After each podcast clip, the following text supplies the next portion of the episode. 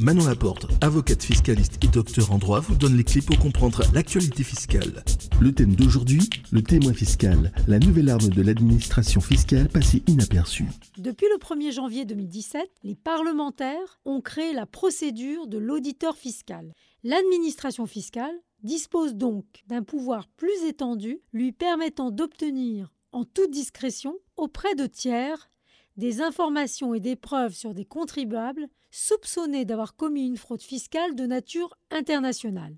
Cette procédure d'audition a en réalité pour objectif d'étendre les sources d'information de l'administration fiscale dans le cadre de la lutte contre la fraude fiscale internationale.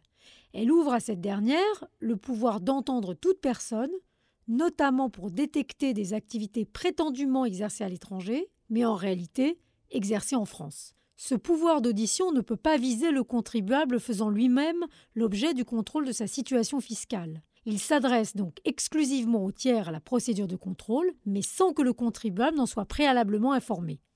Par exemple, un salarié de l'entreprise, un client, un fournisseur, un comptable, un ancien salarié ou un prestataire de service, susceptibles de détenir des éléments sur l'existence d'un dispositif frauduleux, peuvent être auditionnés par l'administration fiscale. En tant que professionnel de la procédure fiscale, je ne peux que constater que cette audition ouvre une brèche dans le bloc des garanties accordées par les textes fondamentaux de notre République. C'est dans la même logique que les parlementaires ont également créé un dispositif expérimental sur deux années, l'aviseur fiscal.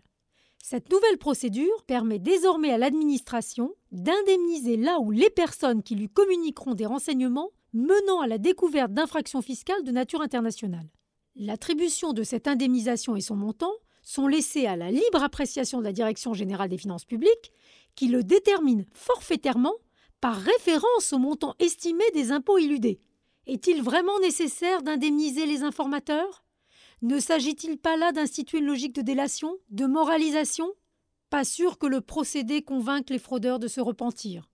On est bien loin là d'un État au service d'une société de confiance. Retrouvez toute l'actualité de Manon Laporte sur manonlaporte.com et sur les réseaux sociaux. A très bientôt pour un nouveau podcast, Les clés pour comprendre, présenté par Manon Laporte.